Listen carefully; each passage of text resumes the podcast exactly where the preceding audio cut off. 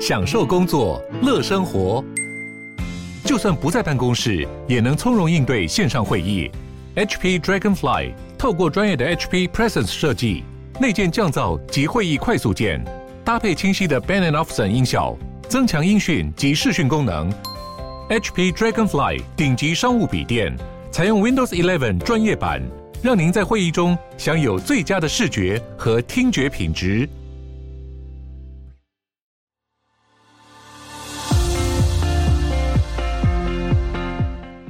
劳动事件法里面很多的规制的要求里面，哦，第一个去保障劳工在这个诉讼程序进行里面可以简易的、快速的得到一个结论，减少这个过渡期间对他的生活的冲击。所以，其实劳动事件法这个程序法里面对实质怎么去实践劳动基准法里面的相关规定啊，跟确保劳工的权益啊，我觉得是近期我觉得算是很重要的一个法令。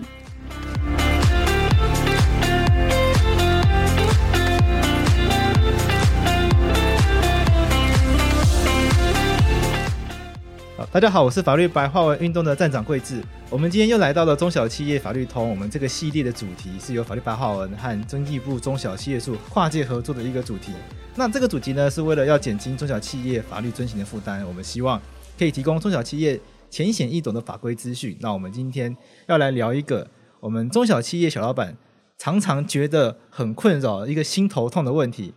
因为很多老板很不想要被说惯老板，因为他们不觉得自己是惯老板。事实上，大家都想要给员工很好的待遇，然后很棒的福利。可是，老板的困扰是劳基法的规定真的太繁琐又复杂，一般的民众会觉得哦，真的看不懂，然后又被老检，然后又因为这样子被贴上惯老板的标签，觉得很冤枉。因此，我们今天这一集邀请辩证国际法律事务所的萧晴律师。那萧律师也是我们经济部中小企业处的荣誉律师。萧律师好，嗨，贵智好，很高兴跟各位听众见面。谢谢。我们今天来跟肖律师聊一下劳基法相关的问题。那我们刚好这一集是疫情期间嘛，虽然录音的时候好像有机会要降级了，可是疫情不知道什么时候可能还会再回来。我们当然不希望遇到嘛，但是总是多了解一些相关的知识，对我们来说是有帮助的。所以，我们今天就先从疫情下的这个劳资关系来去切入。像这一阵子因为疫情的关系啊，三级警戒，陈时中部长要求大家。企业要实施分流的措施嘛，譬如说轮流减班、轮流或者有些人在家休息、在家上班等等的，居家上班也现在逐渐成为大家工作的常态。那有一些公司可能比较没有办法撑过这波疫情的，那就会发生解雇。那像这一类型劳资争议的话，我们就想要请问焦律师说，像因为这些疫情衍生出来的劳资争议的话，我们的这个中小企业它可以如何来因应？来去避免说哦，因为这个疫情造成可能业绩啊、业务量的减少、缩减啊，然后进一步衍生劳资纠纷，有没有可能有一些预防的因应之道？因为这一波疫情其实来得很突然呐、啊，那确实对整个产业的环境有一些冲击。那在现有的法律的制度底下，要怎么去因应这样子的情形？其实我们应该先去区分说，防疫期间、啊，应该就是有一些业者会有遭政府强制停业，或者是因为疫情导致他营运绩效。呃，下降这两种情形的不同来做不同的说明。那我们先就，如果说政府强强制的通知业者要去做停业的动作的时候，这时候其实应该双方要经由劳资协商的程序来进行。因为在政府防疫初期，他有宣布关闭了所有全台的，像有一些休闲娱乐设施、电影院啊、图书馆啊、三温暖这种些公共场合。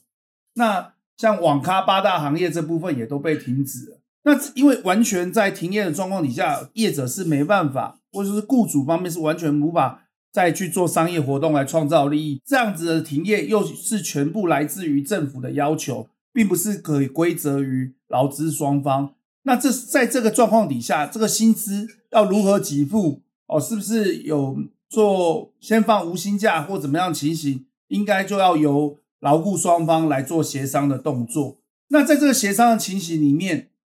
因为是不可归责于劳雇双方的，在协商的程序进行的时候，雇主可以选择不给薪，那在法律上也不会受到最低工资限制的这个条件。如果停业期间有涉及到他的工作日，雇主的部分哦，可以依比例扣掉员工的工作日薪水。那如果停业的刚好碰到他的休息日的话，这样的薪水还是需需要照给。那另外一个情形哦，就是刚才讲的这部分，我们讲的是政府通知停业的情形。那我们接下来来讲如果只是因为疫情的关系哦，导致于哦营收有减少哦，没办法再照原本约定的工时去做上班的动作，而需要部分停业而减班，这部分呢，这应该是与劳工协商，可以去依照减班的比例去做减薪的动作，但是这部分不能低于基本工资，也需要合法的通报无薪假。我们刚才讲的这个情形，是因为这这个行业不是受到政府通知需要强制停业的行业，那他是雇主是因为他自己疫情的影响，而为了之后能继续营运下去，双方的劳务关系可以在营收正常的状况底下，以后再继续下去所做的协商。那在这种情形，既然不是呃政府强制要求的状况底下，就必须要经过双方去做。另外一个协商的程序，但是因为这个这一个协商必须是在原本劳雇关系正常的状况底下去进行，所以这个不能低于基本工资。对，那听到无薪假，大家就会很好奇说，像现在防疫啊，对，它会造成公司没有收入嘛？对，那这个到底防疫能不能够作为一个无薪假的理由？就是雇主到底能不能够说啊，有疫情来了不能开门，所以我就直接放我薪假？你刚才说的，如果是指的是业者本身没有被强制停业，只是因为他自己业务受影响的状况底下，他可不可以直接放无薪假？这部分是不行的，因为他 OK，他这部分是变是因为他归责于他本身的因素导致的，因为政府没有规定他一定要强制停业，所以他必须做要经双方的书面约定跟协商。所以在政府没有要求强制停业的情况下。雇主是不可以自己说要放无薪假，就叫老就叫老公放无薪假。是是是是是。那如果在政府有要求停业的情况下，则是可以的。对对对对，是。所以我们今天还是分成两种情况，就是如果今天是因为三级警戒，那我们是这个娱乐场所、休闲场所，或者是指挥中心公布应该要停业的场所，那这个时候是政府规定我不能做，老板不能做生意。那在这情况下，老板不能做生意，跟老板无关嘛，不是老板的错嘛？对，没错。对，所以所以这种情况下就可以允许。老板来放无薪假，不然他老板可能也没有办法去承受这个这一波疫情带来的损失嘛。但如果今天政府他并没有要求你停业，是你自己考量一些可能商誉上啊，或者是一些风险上的考量，自己先自主。因为过去在二级警戒的时候，就常常有餐厅他也会自己先宣布关门消毒这样子。对，那是你自己要关门的话，你就不可以说。要放五薪假，是的，是的，是的。那这讲到这边，就会有也有很多人想要问说，那如果我想要来跟员工讨论看看放无薪假，因为公司可能真的快撑不下去了，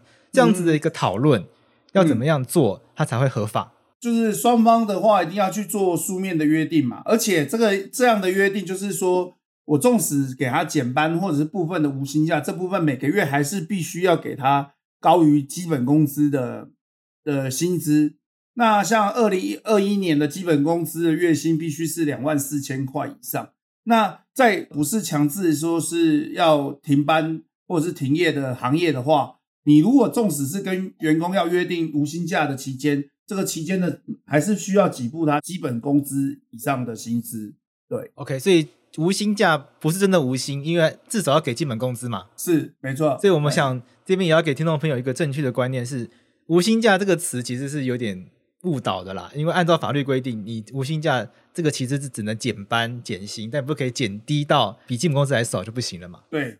非强制停业的部分，对，是这样子的状况。OK，那如果在无薪假的这个期间的话，那这个工资要怎么算？因为听起来就变很复杂，有些时候来上班，有时候没来上班，这样子谈的过程中，这个雇主跟劳工来谈，那怎么样去谈一个工资的算式算法，他才不会违反劳基法的规定？在这个工作期间的话。一站一是按他的工时比例来做减薪的动作啊。那我们现在如果说，呃，通常会比较有争议的是，员工在减班期间啊，他如果有跨越到休息的薪水，要如何计算？我们现在举一个例子好了。那如果说，嗯、呃，今天小明是个月薪三万元的劳工，那他这样换算的话，他一天的薪水是大约一千元。那对一个月如果减少了工作日的十天。哦，那他这样看起来算比例来讲，他就是减少了三分之一的工作，三分之一的工作量。所以那个当月的话，从三万扣除他的三分之一的一万是两万元。对，是。但是我们现在举举的这情景就会跟我们刚才讲的，就是说，嗯，因为他每个月还是需要符合他的最低工资嘛，所以变成说他还是必须给他两万四千。OK，嗯，所以按照比例来算。我们每个月有三十天，所以月薪除以三十就会是日薪，然后就可以用这个日薪去计算他工作量减低后实际出勤的日数。没错，没错，没错。像如果这个过程中他有遇到例假日、休息日、国定假日的话，这部分也可以扣吗？还是他就不可以扣？如果有遇到例假日的话，这些的这些日子的薪水是不能扣的，是要继续也是要给的。对，因为这几天本来就放假。对对对对，这几天本来就不是他能扣的比例，所以会还是会用三十天的比例下去做计算，但是假日的部分要算成是工作日。对啊，在这个减班休息遇到这个疫情，或者是可能因为景气其他原因遇到这个减班休息的情况，那这种情况下，这个劳劳保劳退它可以降低级距吗？因为大家也很关心嘛，因为雇主缴这个劳保劳退其实也是一笔不小的费用。那这种情况下，雇主是可以降低这个劳保劳退健保的这个集聚吗？劳保劳退的集聚的这部分呢、啊，跟疫情的部分是没办法去做降低的动作啦，因为它投保的情形还是依据原本当初投保的时候的薪资去做，因为这是短时间的一个波动影响啊，所以这部分除非他之后有长期，或者是说导致于这个人必须解雇，或者是薪资真的要做长期的变动，才会有这样子。劳劳健保的投保级距的变动，所以萧律师一直是说，我们这些劳保劳退的级距，它不可以因为说哦，短时间内有这个减班减薪，然后我就帮你降低级距，不行。在这个暂时性减班减薪的情况下，仍然要让劳工拥有本来的这个投保完完整的权益。对对对，因为这个还会涉及到未来一些劳保的给付的金额啦。对对，所以这边法律是比较保障劳工，是说即使暂时性的劳工同意你减班减薪，但你不可以去降低人家保险的。级距，没错没错。那我们聊了这么多跟疫情有关的话题之后呢，我们回过头来再聊其他的法律。我们刚刚聊了很多这些议题之后呢，刚刚我们讲的多数是大部分都是劳基法嘛，劳动基准法。那我们来谈谈看有没有其他相关的劳动法律，我们可以在这边介绍给我们的听众朋友。嗯哼，应该这样说，其实这几年呢、啊，有关于劳动的相关的权益的保障啊，嗯、呃。不论是政府啊，或者是立法者啊，都有很积极的投入在这一块。除了以以往以前有做的劳动基准法、哦劳资争议处理办法，其实在这一两年有上路了一个就是劳动事件法。在这其实，在目前的架构里面，像劳动事件法，它扮演的角色就比较像是一个劳动法专门的程序的角色，就是说，在以以前的民事诉讼的程序底下，它拉出来一个。比较特别的程序的处进行的的法令就是劳动事件法。那这些法令，劳动事件法里面很多的规制的要求里面有很多都是为了增加哦，第一个去保障劳工在这个诉讼程序进行里面可以简易的、快速的得到一个结论，减少这个过渡期间对他的生活的冲击。所以，其实劳动事件法这个程序法里面对实质怎么去实践劳动基准法里面的相关规定啊，跟确保劳工的权益啊，我觉得是近期我觉得算是很重要一个法令。那这部分其实那个经济部中小企业处这边之前有很多的讲座啊，有些线上的东西都是可以去看的。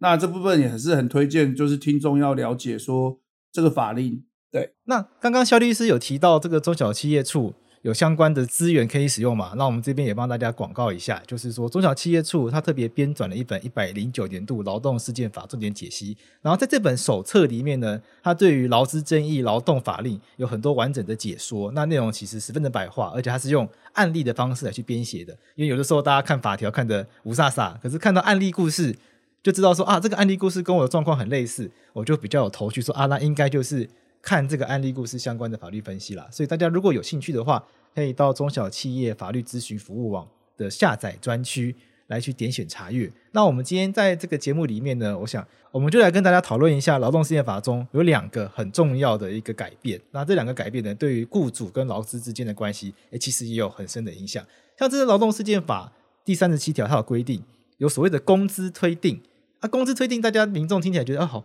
好难懂哦，又是一个法律文言文。这部分是不是可以请肖律师跟大家解释一下，什么叫做工资推定？好，嗯，我们先大概就是跟大家解释一下，就所谓劳动事件法里面这个工资推定的，它的原文是规定说，劳工与雇主有过间有关于工资的争执，经证明劳工本于劳动关系自雇主所受领的给付，推定为劳工因工作而获得的报酬。第一个就是说，我们在很多的劳资的纠纷的第一个处理的步骤里面，不论是像是哦，你今天被非法解雇了哦的情形，或是非法减薪的情形，你都有个前提要件，必须先去证明说你在劳雇关系期间的工资是多少。那其实这一条里面哦，就是告诉你说，今天不论雇主用什么名目给你这笔钱哦，可能你的一个月的薪资三万里面有拆了拆了什么交通补助费啊。什么食物津贴啊？无论这样什么样的名目，只要是来自于雇主交付的金钱，都直接先去做推定为就是报酬的一部分，这样子就可以让双方劳资争议产生的时候，大家不用花很多时间去争执说到底哪些是薪水，哪些是薪资的报部分。我这边也补充一下，就是因为我们劳基法其实将劳雇关系下报酬分成两种，一种叫经常性给予，另外一种叫恩惠性给予。那恩惠性给予就是最常见的例子，就是年终奖金嘛。对，那年终奖金呢，大家其实不知道，它不会被认定是工资的一部分，也就是因为工资是计算不管是退休金还是资遣费这一类型跟劳基法相关给金金钱给付的一个重要的基础。那如果这个基础越小的话，雇主的成本就越小嘛，因为你的工资越小，那你的资遣费就会越少。那你可能会以为你工，你可能以为你一年年薪一百万，那其实可能有八十万都是恩惠性给予的话，那其实就二十万算工资。所以这边劳动事件法按照肖律师的说法，他就是全部都推定为工资，全部都全部都先当做经常性给予，除非雇主有办法证明他会是恩惠性给予的部分。是是是，就把这个举证责任从原本的起诉方，通常是起诉方的呃劳工方转转回，就是比较有举证能力的雇主方。对，是。那还有一个是工时推定，工时推定是指什么意思呢？这部分呢，有关工时推定，其实大家如果说手册有拿到的时候，可以看一下劳它里面啊有关于劳动事件法第三十八条，它的原文是规定说，出勤记录内记载了劳工的出勤时间，我们就推定说劳工在在该时间内是经雇主同意而执行职务。那这部分其实就是有关于哦，刚才我们一样像。我们刚才劳资争议，刚才有提到，就是有关于薪资是一个很常会有开始大家吵吵闹闹的一个点。那这个工时的部分也是会很容易吵吵闹闹的点。到底哪些这段时间里面哪些是休息的时间？这个加班有没有经过允许？所以这个劳动事件法第三十八条就在解决这样的问题。他就是跟你说哦，在这段期间里面，如果有这样的上班时间的记录，就是推定为是经过雇主去允许的。那就是他合法合法已经完成的工作时间。如果说雇主主张说这没有这个加班是没有经过允许的，或是这个上班不是我允许的，那就要由雇主来说这段时间他有哪些证据可以证明确实他有跟，例如说他有赖讯息告诉他说哦，你明天不用上班，但是这个劳工还是跑过来上，好不好？为了赚加班费跑过来上班。对，这个在之前一例一休的争议中很常出现，就是礼拜六因为礼拜六有休息日加班费比较贵嘛。对，那有一些劳工会刻意选礼拜六加班，他想要赚比较高的加班费。对，那可能来公司也只是加一小时的班，可是剩下三小时可能都在划手机什么的。那雇主就会觉得很不公平啊，就是说怎么可以你在这边划手机，而且你你自己跑来加班，你又没有我又没有叫你来，你自己跑来。可是劳动世界法现在它的规定就是，哎，以后你就公司要有完善的制度，不然的话，这些人家有打卡记录的，都当做你同意他来加班。嗯哼哼哼，没错。Okay. OK，所以这也是我们的雇主要注意的，就是说公司的一些记录工时啊、出勤的记录啊，我们要完善，因为我们的法律是越来越保障劳方，因为过去劳方其实被欺负的情况也很多。那我们在法律的选择上面是选择保护劳方，那资方这边，因为资方这边其实我们有更多的能力跟资源去让我们公司，而且我们有更多的责任让自己公司的制度是完善的。对，那如果你公司制度没有完善的话，那不好意思，法律就会比较选择去保护劳方。那在最后这边，劳动事件法还有一个。新的一个算是一个新的制度，它就是特别帮劳工有一个特殊的制度，叫做定暂时状态处分。那这个是指什么意思？定暂时状态处分，其实啊，如果就就一般如果有法律常识的人，应该会了解说，它名字顾名思义，就是说它不是一个终局的处分，只是为了一个过渡时期里面暂时先在问题真正解决之前，一个过渡期间先做一个暂时的处置。来降低，就是因为劳资纠纷诉讼啊，而对劳工生活所造成的冲击。那这部分它在它的规定是规定在劳动事件法第四十九条，针对于说继续雇佣给付工资的这个定暂时断代处分，那因为工资本来就是劳工他生活赖以为生的一个根基，所有的他生活开展都是用工资这个经济上的给付来做开展。那在整个劳雇劳资开始有纠纷的时候，例如说，呃，解雇了之后的解雇的行为发生之后，他这个赖以为生的这个经济基础不在的时候，要有给法院一个机制，可以让他来约束雇主方，来给他一些暂时性的给付，来让员工可以继续维持这个生活。有关定暂专处分，就主要是要在解决这样的问题了。对，就是因为劳工打官司的期间，如果没有钱的话，就喝西北风嘛。对，可能家破人亡，不是西北风。就有有有些劳工，他被公可能公司真的是违法解雇，那他想要去请法院伸张正义，可是不好意思，法院可能一审、二审、三审。那我跟肖律师都很清楚，我们是律师，那个 时间很漫长，这过程喝西北风不行嘛。所以现在劳动事件法有一个制度，按照肖律师说法，在劳工可以请法院要求公司在判决确定，也就是三审结束以前呢，要继续付他钱。是没错，所以这件事情对公司老板来说就压力很大。哎，你不可以乱解雇，你乱解雇人家，人家跑跑回头回来跑回来告你，他还可以要要求法院继续付你薪水。那这个解雇跟没解雇是一样的。对对，其实劳动事件法施行之后，我们就是像我跟贵智都是职业律师，应该很明显的感觉到，就是至少劳动事件的一审，其实他现在进展的速度是相较以往是快蛮多的。对，这个有对。应该都是说尽量都不会以以往超过一年的情形实在是很常见啊，但 大概应该都 是八九个月内，应该就原则上应该都会有个结论。当然，我们相信对劳工生活八九个月还是一个蛮长的一个压力啦。对对，因为八九个月没有收入的话，确实是压力很大。是是是，所以如果听众是劳工的话，你一定要记得这个这几个字：定暂时状态处分。对对对，对 至少你去跟。嗯，呃，咨询啊，或者是申请相关法律辅助的时候，你有一个方向给给，就是在在跟律师进行讨论的时候，你可以跟帮他提供这样的方向，他也会比较知道你的诉求是你主要的顾忌是什么。对对，对，是。那我们节目的最后呢，因为我们经济部中小企业处在这个中小企业网站上面呢，它有一个法律咨询的页面嘛，那可以让大家问问题。那这部分我们整理几个常见的劳动法迷思，要来请教肖律师。是，像是这个，这个大家都在问。所以，常常像前一阵子也有可能有一些网红啊，或者是有一些可能知名的小公司啊，就大家都不知道这件事情，然后就犯错。也就是说，这个试用期是大家最常好奇的。啊，既然叫试用期，那是不是试用期满，我觉得不满意，我就可以直接叫他走人？或者这个过程中，也许我不要等三个月啊，两个礼拜我就知道我跟他的气场不合，大家也不要再纠结彼此。那老板是不是就可以说啊，试用期不好意思。我们相处不来，请你离开，然后不用付资遣费。关键是这个啦，是不是就可以不用付资遣费？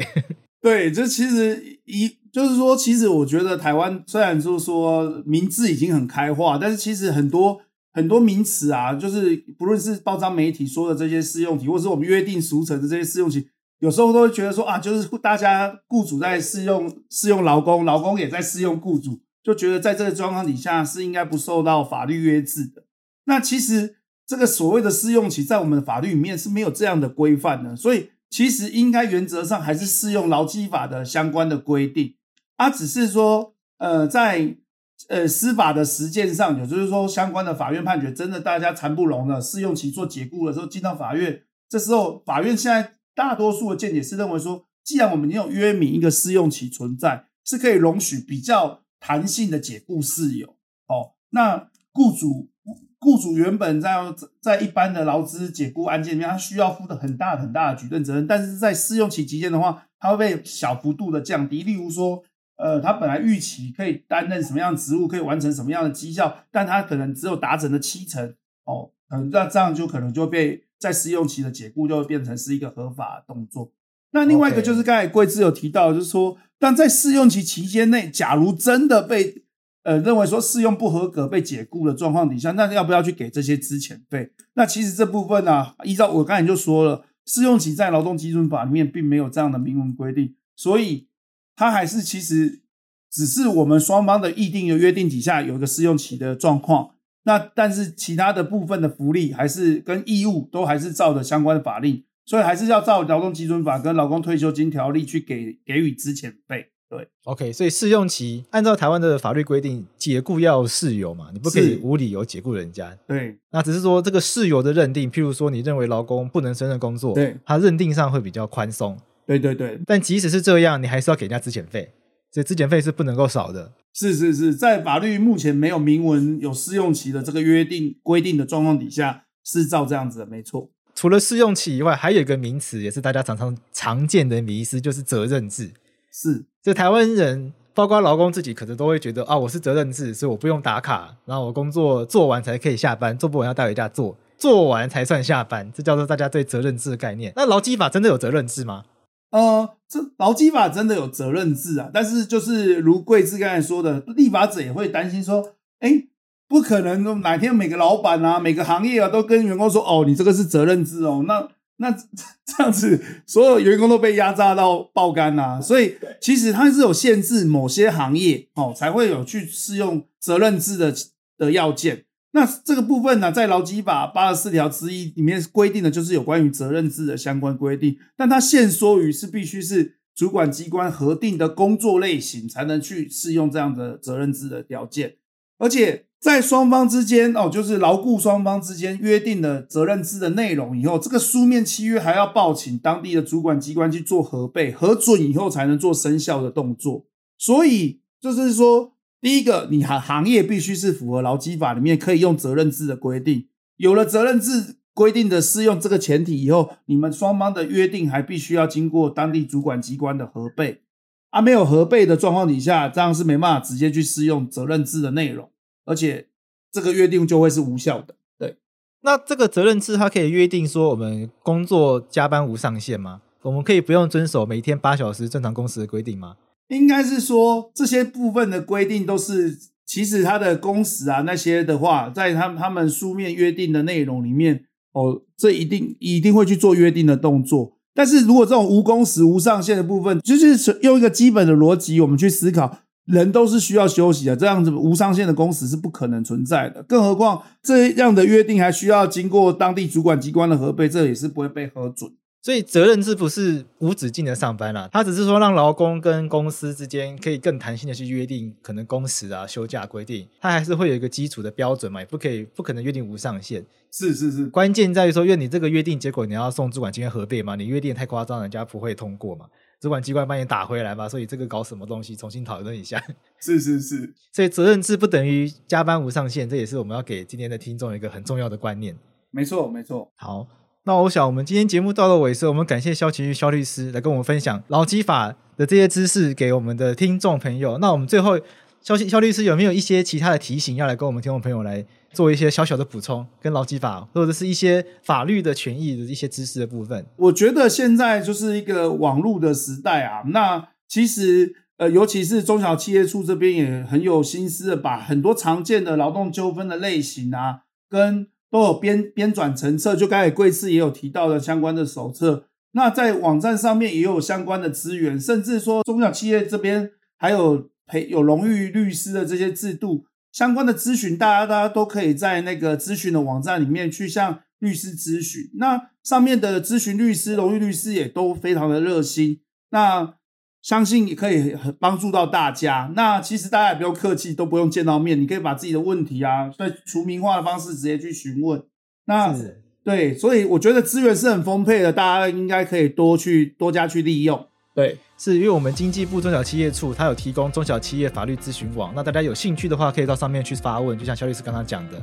那此外呢，如果是比较复杂的法律争议的话，那我们的朋友、听众朋友也可以透过这个咨询服务网来预约，来跟我们的荣誉律师一对一免费法律服务咨询。除此之外呢，我们经济部中小企业处每年也会统计企业常见法律问题，也会整合相关的时事做成系列主题，不仅办理线上的讲座、法规宣导的电子手册，然后也会用来协助推广企业讯息。那欢迎大家有兴趣的话，可以常常上我们经济部中小企业处法律咨询网来去浏览。那当然，他们也提供很多企业辅导的资源。所以大家如果遇到企业经营相关问题的话，也可以拨打他们的电话服务电话。然后详细的内容呢，就请大家上他们网站看喽。那我们今天到这边，谢谢肖律师，没有，谢谢贵智，谢谢，谢谢。